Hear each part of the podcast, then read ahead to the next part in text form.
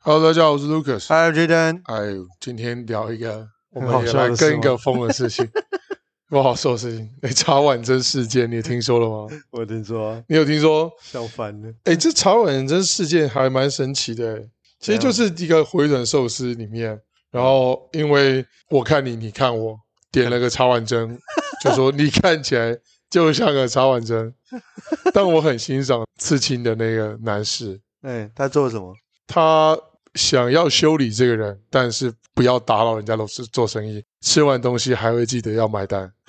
哦，我觉得很帅， 我觉得很帅。但不是鼓励人家这些地下争议啊，但是就是这个行为非常有江湖道义。那我们今天为什么会想要讲这个议因题？为我们在开录之前哦，就然我们接的大师啊，这个大师，大哪师个师？也有把这个茶碗蒸事件呢、也可以连接到跟行销有相关，因为我们的节目是主要讲行销嘛，对吧？对啊，没对错。那这个茶碗蒸事件怎么样可以跟行销有相关？来给我们听众朋友科普一下。哎，你完全不晓得在行销界发生什么事，对不对？嗯，我不晓得。我来跟你讲讲好吗？好，来 来来来来，在你行说销，界发生了一件很有趣的事情，嗯，大家对于这句话很有想象力。你看起来就像空间茶碗蒸吗？，对，然后就开始有很多人画，到底这个看起来像茶碗蒸的状况到底长什么样子？对，就一大堆人恶创，然后哦就呃看二创吗？就把那个场景画出来，甚至是把那个你看起来像茶碗蒸的这个图片，然后画成二次的动物。有啊，那叫有一什么个卡通的图叫什么伊莎贝拉，那个头就像茶碗蒸啊。对啊，对，就是这个， 你看起来像茶碗对哦蒸这，个图，然后就开始有一堆的人开始做这样子的跟风，只是想要趁这个议题跟趁这个话题，哦超级超级多。所以跟风就有可能会有一些简单的流行跟创造话题，甚至衍生到行销吗？你还记不记得在去年，哎，不知道是哪一年，奥运那一年，对，那一年不是有两个羽球的金牌吗？没错，那个压线的那个，对，呃台湾 Win 对，台湾卫就做。了衣服啊、口罩啊、乱七八糟的那就个是点点那在线那上面，个就是跟风啊。啊，其实跟风型的行销啊，我们称之为风潮行销，甚至是有另外一种说法叫做病毒式行销，嗯概念都有一点点像，就是根据一个点无限的放大跟扩大，是然后让所有人开始分享。啊，的过因为程某一个事件的发生，就会衍生出很多的 I，可以说这个事件就像一个 IP 一样，会不会？是会不会，哦可以呃这它样说吗？通常不能算你是 IP。说台湾 Win 它也是，它就是变成一一个个 IP 啊，没有，它没有变成 IP，它没有办法变继续成扩大，就是它没有办法变成 IP，然后真正的根据这 IP 收版权费，因为哦有些人去申请版权没过，哦，因为这个压线一个白线那一个点点那个就没过了，，对，那没过。哦，有人是真的根据这样子，然后真的去申请版申 权，请版权，但是啊有一你件说事情是这样哦，就是很多的品牌或者很多社群的小编会很喜欢跟这个风，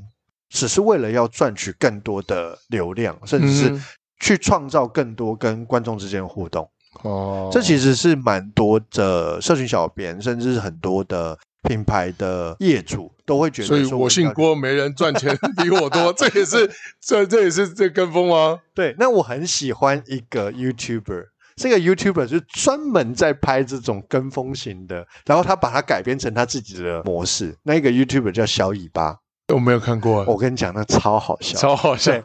最近不是有那个，还有另外一个很有趣的东西叫超派，你知道超吗嗨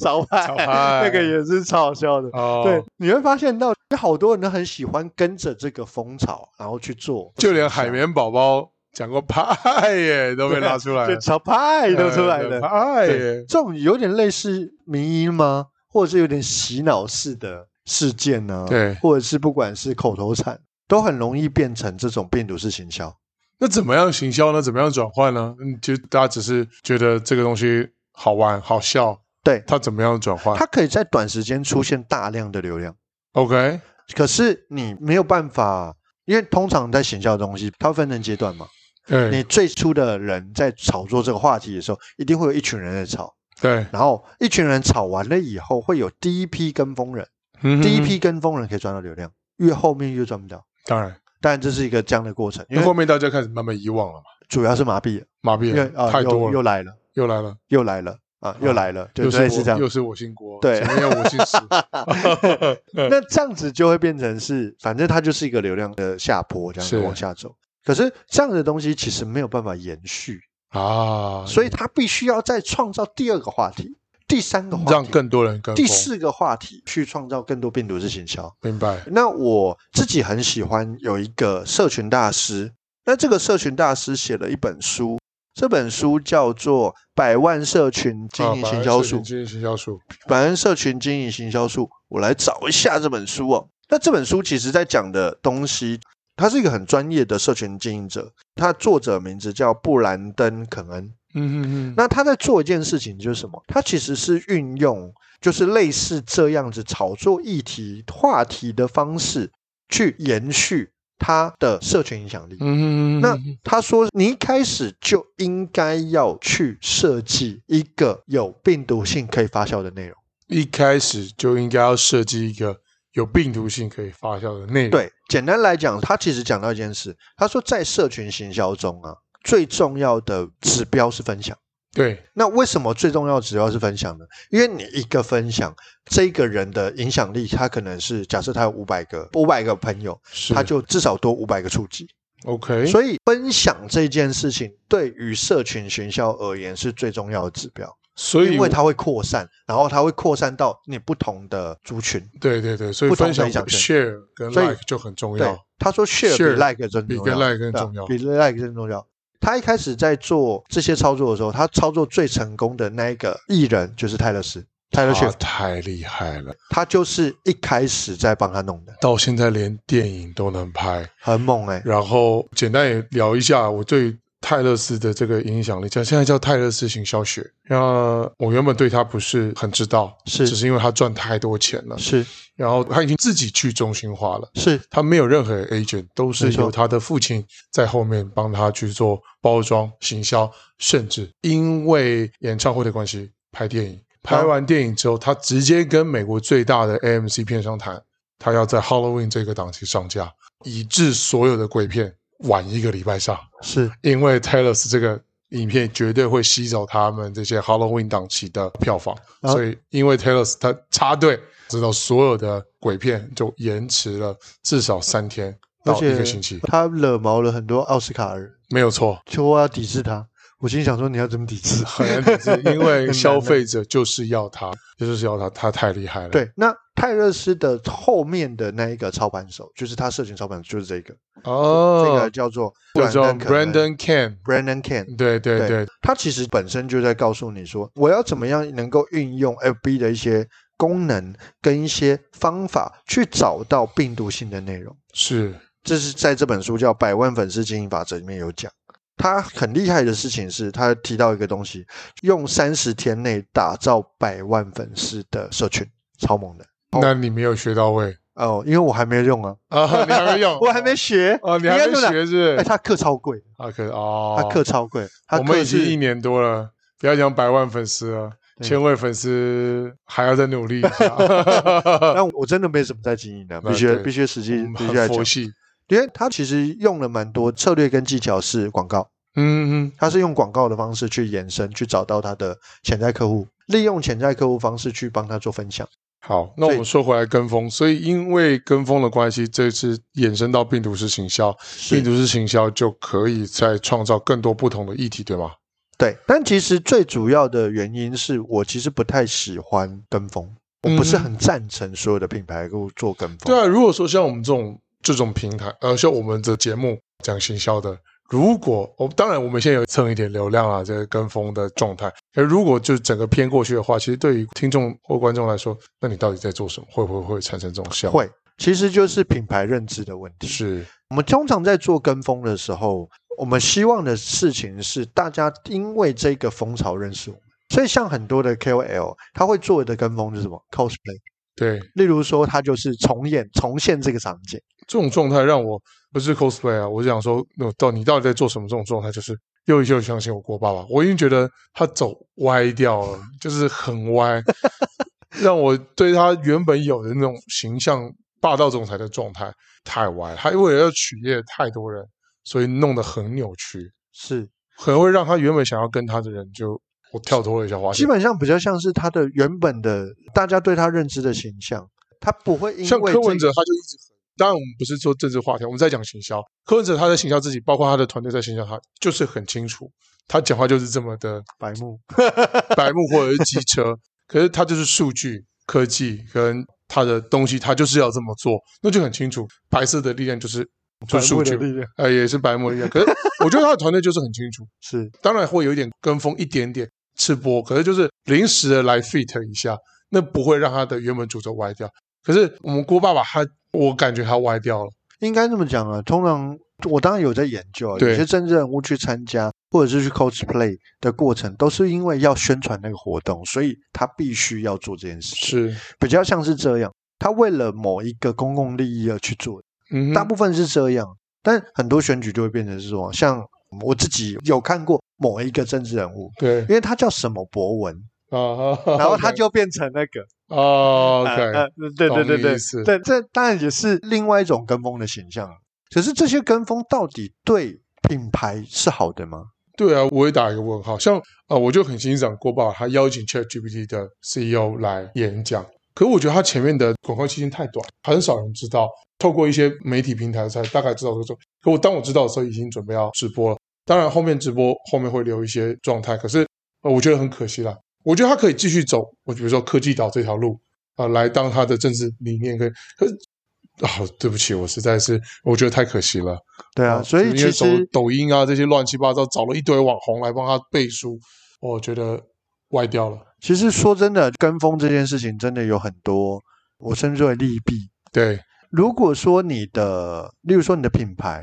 是比较希望或者是比较需要创意类型，其实跟风是不错的哦、了解。因为你的东西一直在求新求变嘛，在这个求新求变的过程中，如果你用跟风的这样的策略，对你的品牌是蛮加分的，就代表人家对你的印象跟对你的想法是，其实你有一直在追新的东西，对，你有在新的东西、新的趋势上面，嗯这些其实就是比较好的模式。是但是有一些品牌它已经很固定化、很固化，嗯例如说，你绝对不会看到一个像 LV 去对做。我是谁？哦，我是 醒，我姓石，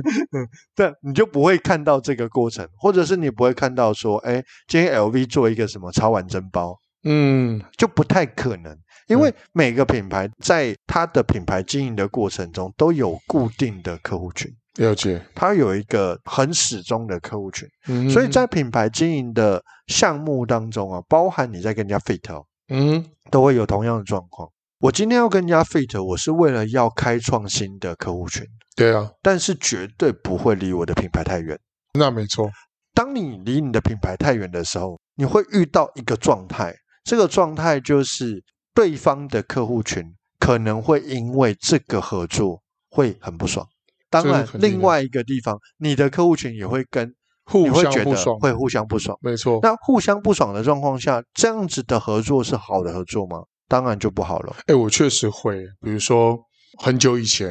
我很喜欢四八六先生，嗯，他推荐的东西，我几乎都会买单，是包括他推荐的东西，如果哪怕他东西很烂，对。可是他有一段时间好声律，就是很政治，他的东西很政治，是我就直接退追了是吗？哦。但是他推荐的东西真的是都是不错的东西，可是我不知道为什么牵扯那么多政治的东西在里面的时候，我就退追了。是啊，哦，所以这些事情其实也跟跟风很像。对，跟风的概念其实就是它到底对我的品牌有没有帮助。那我们来看一个跟风最失败的案例，哎，这什么事就吧是艾丽莎莎。我不知道艾丽莎是莎什么她在是讲她跟她男朋友之间哦的故事，然后后面 hashtag me too。哦，对对对，我想起来记了，得我想起来了，讲到这个，艾丽莎我不知道是谁，但是你看现在 B 图，我就知道这是什么事，对，这有病啊因为她完完全全不知道那个！Me 事 too 件，发生什么事？然后就开始说大家都在讲 me too，我也要讲一个 me too 事件。她讲一个就是我愿意的 me too，白痴，反你不要这样子，我们会被 告，不要这样子。对哦，我们只是在讨论一个事件。我说我白痴啊，呃对我们在讨论一个事件。 ，OK，对，我很怕你到时候真的要法律问 官。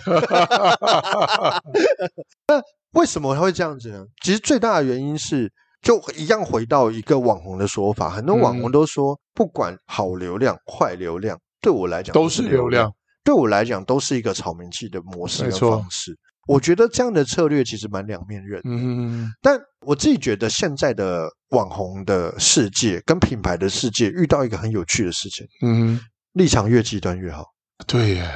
因为立场越极端，就代表什么？我巩固这一群粉丝，其实是巩固这非常好的。但相对性因为激化产生矛盾，对，然后大家就会对自己的精神领袖会更支持。对，所以这样子的激化矛盾的过程中，其实它就是一瓶很棒的韭菜。对，可是嗯，我我不是很欣赏这种操作模式所啊，以我也很不喜欢这种很短期的操作模式，是因为短期选的举最喜欢干这种事。对，因为短期的操作模式一直以来都有效。我对直接讲，它非常有效。但通常的状况是这样：一个品牌大概玩了三年、五年，好，对撤掉换下一个。啊，对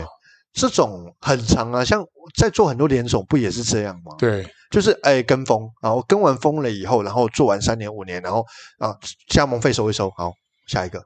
对，我都这这个样这个啊我听说都这样。我发现合法就的是诈骗，台湾的品牌很喜欢用这样的方式来经营，他没嗯有说哎我今天这样的一个品牌，如果它稳想要定长的话久。经营，如果它稳定的话，我希望能够做个十年。我希望嗯做做个十年没有。大家现在目前的人的想法是什么？如果做三年你还捞记不够，记得一年多以前我们在聊清源饮料店，对啊，现在已经陆续是在见了倒了不。见了。对对啊啊，所以我就跟你讲，就是不晓得我有没有跟大家讲有关连锁加盟的事，哎，有故事我讲有过我吗？们有一集百分之是八讲到十这五个的人都同都一批人同一批哦，人在操作的，那为什么那一批人是这样？用所以这样他的们其实 somehow 他们也在创造跟风的状态，是啊，像清源开始掉了，然后最近德政开始多了，对啊，那德政是一个新的饮料品牌店，对啊，又开始越来越多了。是啊，所以这其实就是大家有跟风嘛，像我们在讲更细的东西，叫葡式蛋挞，不也是跟风吗？董月花奶茶、不是蛋挞，，对啊，这都是对啊一，然后还有什么蛋蛋挞工坊啊、蛋挞蛋挞工工坊坊，全部都是全跟部风啊都。是那你会发现，跟风的状况下，真的有得到你想要得到的清东西吗玉啊、是不是完都美比例啊，是不是都是跟还风上商业周刊的状说去为了要什么鼓励屏东柠檬小农啊，也是不能调冰，不能调甜度，都不能调，况？所以这也没些了。其实都有一点点难。你今天假设是一个行销人，那你一定要知道一件事情，就是你的品牌调性是什么。嗯，所以你在操作事件的过程当中，到底会不会影响你的品牌调性？了解。对啊，像我们刚开始提到的郭爸爸，郭爸爸的品牌调性基他本品上牌就，料性歪掉了，就就哎，但是也有人说没有啊，这样子的很好啊，做一个新的尝试、新的突破啊，这样代表他这个人是没有价值啊，没有什么框架的、啊。我跟你讲，越没有框架的人，对我明白。他的限制越多。我们不要被 罚六万块，我不想让被但发是呢现如。果郭爸爸愿意找我们叶配，我们也是来者不拒的啦。所以啊，最后就总结一下，我自己觉得，对，跟风其实是一个非常辛苦的行销策略，是，因为他但要是他一直打鸡追血，对有他打效鸡血有可是效，就一是要定一有直效。要一直追。但基本上，我认为跟风不会造成，会不会创造所谓的新的固定趋的势客群固定客群，或者是粉丝明白这？件事情做不，它但做短期流量是非常有效的一种策略。除非就像老天鹅娱乐那样，他就是一直跟风，对，就是统整所有现在发生的跟风的事情，你不觉得很累吗？那这是很累，累，很耶累。我觉得它是一个超级累的行销模式可，是它很好看，可是它就对真的很累但。它真的累。老天鹅一定要撑下去哦，卡迪诺都不行了。对，卡迪诺不行呃可是老天鹅一定要撑下去。对他这这真的很累，你自己去想到底要去找到这么多有趣的新闻跟有趣的议题，然后还要上梗图，还要上梗图，然后还要哇，那对超级很不容易。超级难的。我觉得这对是这个不是一般人可以做， OK，但它真的有效。真的有效。好了，那我们今天聊的，所以就是跟风行销到底要不要跟风？那我们也跟了一下茶碗蒸事件，透过茶碗蒸事件，进而到这个所谓病毒式行销的一个状态。那今天这一集就是跟大家分享这个简单的重点，就闲聊一下了，闲聊一下。那如果各位听众有兴趣，或者有其他议题有兴趣，欢迎在我们的粉丝团里面留言，跟我们做直接的交流。我 OK 们会做一呃特别为你有兴趣的议题，我们专门做一集来跟大家聊一聊天。对，这样好不要讲就是 Lucas 的感情史就好了啊，我的感感情史没有什么好知道的啊，那我只有一个老婆。OK，好，那今天简单跟大家聊到这里，我是 Lucas，呃，杰登，好，跟大家说拜拜。拜拜拜